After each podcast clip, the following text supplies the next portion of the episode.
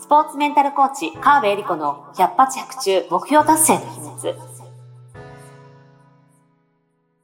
この番組は、オリンピック選手のメンタルコーチ、川辺恵里子が、スポーツだけではなく、ビジネスにも教育にも共通するメンタルの整え方について、あなたからの質問にお答えしながらお届けする番組です。ジュニア選手、トップアスリート、営業マン、企業経営者の目標達成までをサポートする、ハルアス株式会社の提供でお送りします。どうも皆さんこんにちは。川辺理子の100発100中目標達成の秘密第41回スタートさせていただきます。ナビゲーターのトーマス J. トーマスです。そして、スポーツメンタルコーチの川辺理子です。よろしくお願いします。はい、よろしくお願いします。今週もね、よろしくお願いいたします。なんかはいエリリン今月1月めっちゃ忙しいらしいじゃないですか。そうなんですよ。長野に行かれるそうでそうそうそう。ね。本当にコロナで行ってたところが、コロナ前に研修で行ってたところが、うんうんまあコロナの最中はね、なかなか対面では難しいということで、まあリスケになって、うんで、またコロナ、まあそろそろ落ち着いてきたということで、うんうんうんまたご声をかけていただいたという。素晴らしい。ねえ、本当ありがたいですいね。いいですね。なんかちゃんと、あれでし病病院で研修されるということでそうそうそう、そうなんですよ。すごいですね。そう。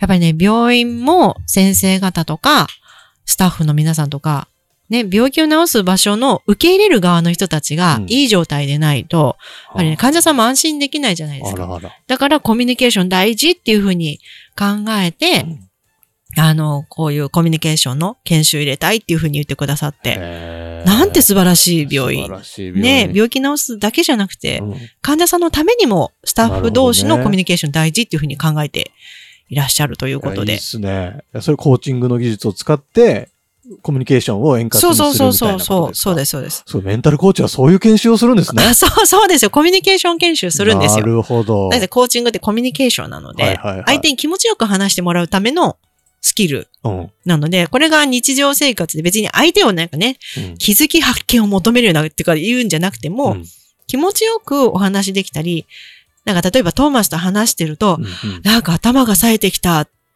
てなったらよくないですか？なんか話してるだけで元気になるとか、えーいいねあ、もっと話したいって、めっちゃ人気者になりそそうそうそうそうそう。っていうのを、皆さんでやりましょうねっていう。う。へえ、いいですね。うん。ちょっとこれこれ聞いてる、なんかそういうコミュニケーション悪い職場の人、ちょっとね。ぜひぜひエリリンをそうそうそう。会社の人に紹介してあげて、はい。研修やってみたらいいかもしれないですね。はいいろんなとこでねい組織が出来上がるかもしれない。そうそうそう。企業研修は結構やってるんで。素敵。呼んでくださいぜひぜひ呼んでください。はい。待ってます。というわけで、なんかね、今年忙しくなりそうですけど、はい今日の、えー相談来てますので、はいこちらにもちょっと回答いただこうかなと思います。はい。はい、今日の相談です。えー目標を立てるのが嫌いという相談です。うん。えー目標を立てるの、たえー目標を立てることの必要性は分かってるんですけども、うんえーそれに向かう過程の結果を、結果だけじゃなく、途中過程の、えーいろんなこう、細かく何をやっていけばいいか、何をやっていけばいいかっていう、こういう、えー、 to do を足して、それをやっていくのが、たい、あの、それ必要あんの？とうん。思ってしまうと。うん。えー、それをってやらなければダメなんでしょうか、うん結果だけできればいいじゃんという相談です。はい。まあね、結果が出ればね、うんあの、全然いいですよっていう。はいはい。で、あのーまあ、プロセス、コーチング、それこそコーチングではうん、プロセスが大事っていうふうにうん。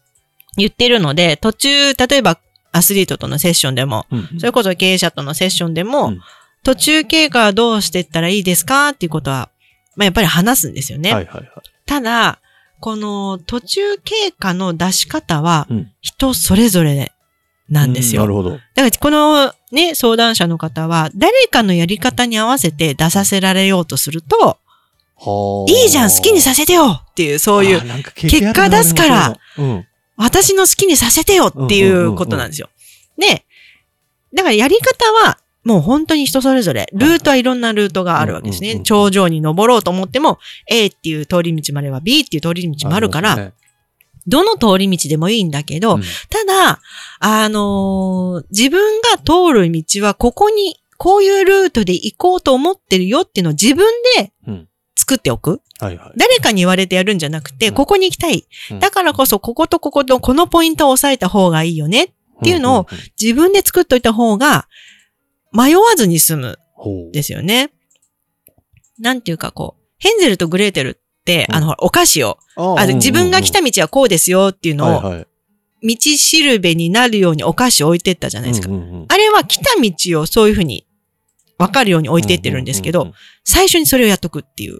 なるほど。あそこのお菓子のお家に行きたい。うん。だから、こういうルートで行こうねってお菓子を置いとくっていう。んんうんうんただ、お菓子の置き方とか道は人それぞれでいいんですよね。もうはあはあまっすぐに、もうどんだけ林があったとしても、まっすぐにこう、お菓子置いていきたい人もいればその置き方も、もうポツッポツッと置いていけば十分な、あ私こっち行くってわかる人もいれば、いやもうなんか一歩ずつ置いていかないと心配ですみたいな。人もいて。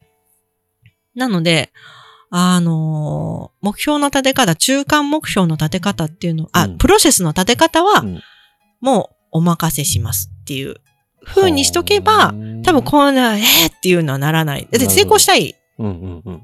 成功したとき、したいには、途中経過を自分であらかじめ予測しといた方がいいうんうんとは思います。ただ、もしかしたらですよ、極端な話、この方の場合は、うん何もしないで、その場その場でうん思いついたことやってた方がうまくいくっていう成功体験があるとしたら、うんうんうんそれがその人にとっての途中経過なんですよねなる。ほどね。例えば、思いついたことをそのままやれるようにするとか、なんか、そのあらかじめ決めたことをやるじゃなくて、うんその時大事なものは何かって判断して、それを取り掛かるうんっていうのを繰り返していったらうまくいくっていう風なパターンもあるわけですよ。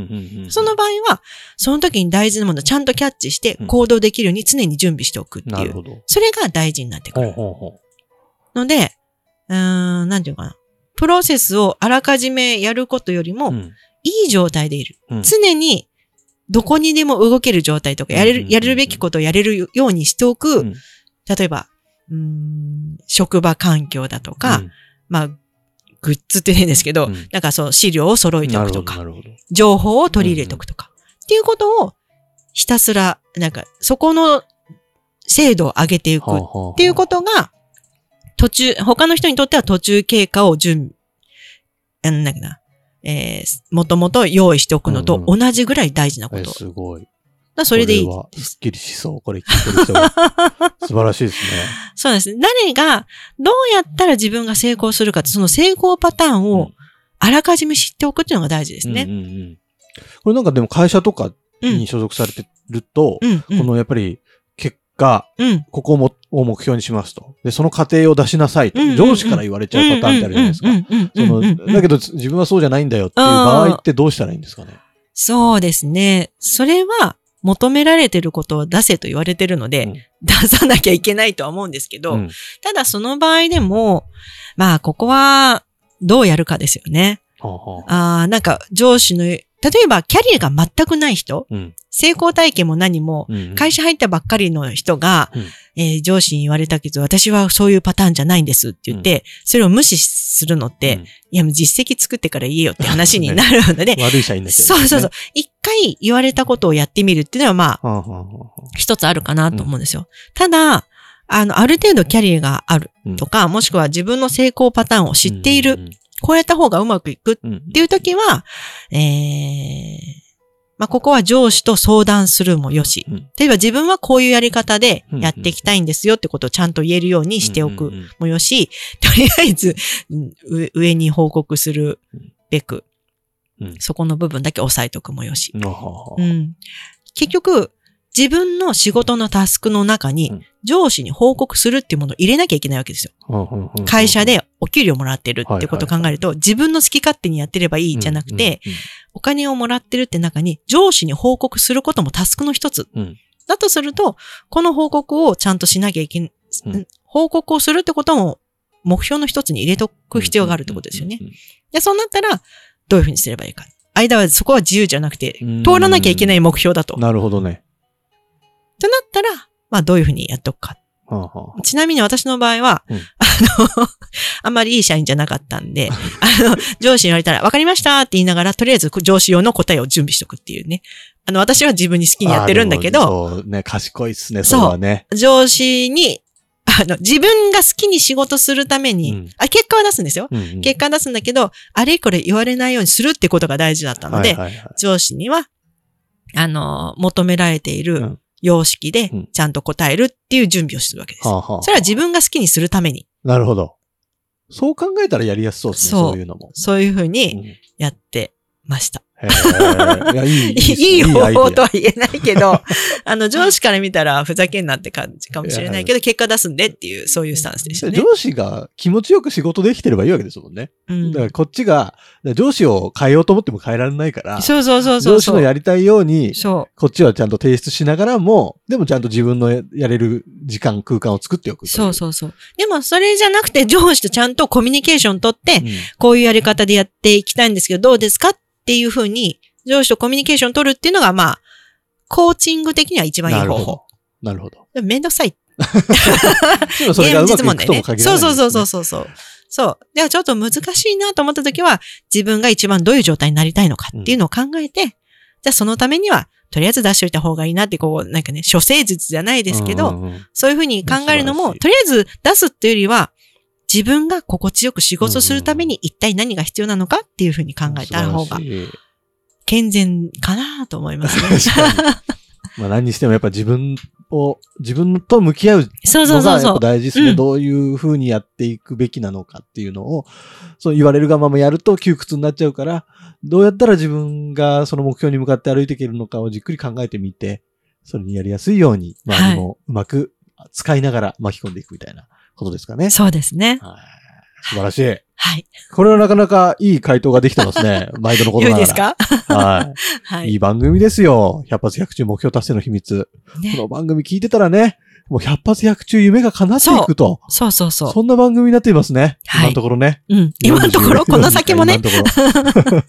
まだもう41個回答してますから。ねだんだんもしかしたらる。エリリンのネタがなくなってきちゃうんじゃないかと。そう。でも質問してくれたらいくらでも答えますす。ごい。なんかその自信は出てきた。あ、その自信でそう。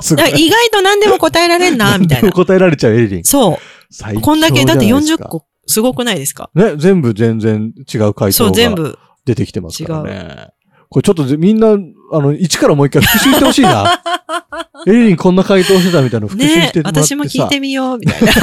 聞いてよ、それは自分の。自分のは聞いて。そう。なかなかね、我々が、こう、過去の回答とか、こう、しっかりまとめてるわけじゃないので、ぜひリスナーの皆さんまとめてもらって、ね。こんな回答してますよ、みたいなのまとめ、ね嬉しいですね、まとめね。10分でまとめるエリリンのポッドキャストみたいなね素晴ら。しい。やってほしいですね、やってほし誰かいです。ね。誰かやって。仲間募集中みたいなね。いや、いいですね。はいちょっとリスナーの方たちも、そろそろもう毎週聞く習慣ついてきてるかなと思いますので、えー積極的にですね、番組に関わっていただけると嬉しいなと はい。思います。そして概要欄にですね、えーエリリンに相談ができる、えー相談のフォームがありますので、そこからですね、えーエリリンこれ今悩んでるんだけどさ、っていう気軽な感じで、はいご質問いただけたりするとすごく嬉しいです。よろしくお願いします。お願いしはい。ます。というわけで、えー、カービィコの100発100中目標達成の秘密第41回以上で締めさせていただきます。えー川口先生ありがとうございました。ありがとうございました。今週も最後までお付き合いありがとうございました。あなたの毎日に少しでもお役に立ちますように。来週の配信も楽しみにしていてくださいね。この番組は、提供、ハルアス株式会社、プロデュース、tmsk.jp、ナレーション、土井まゆみがお送りいたしました。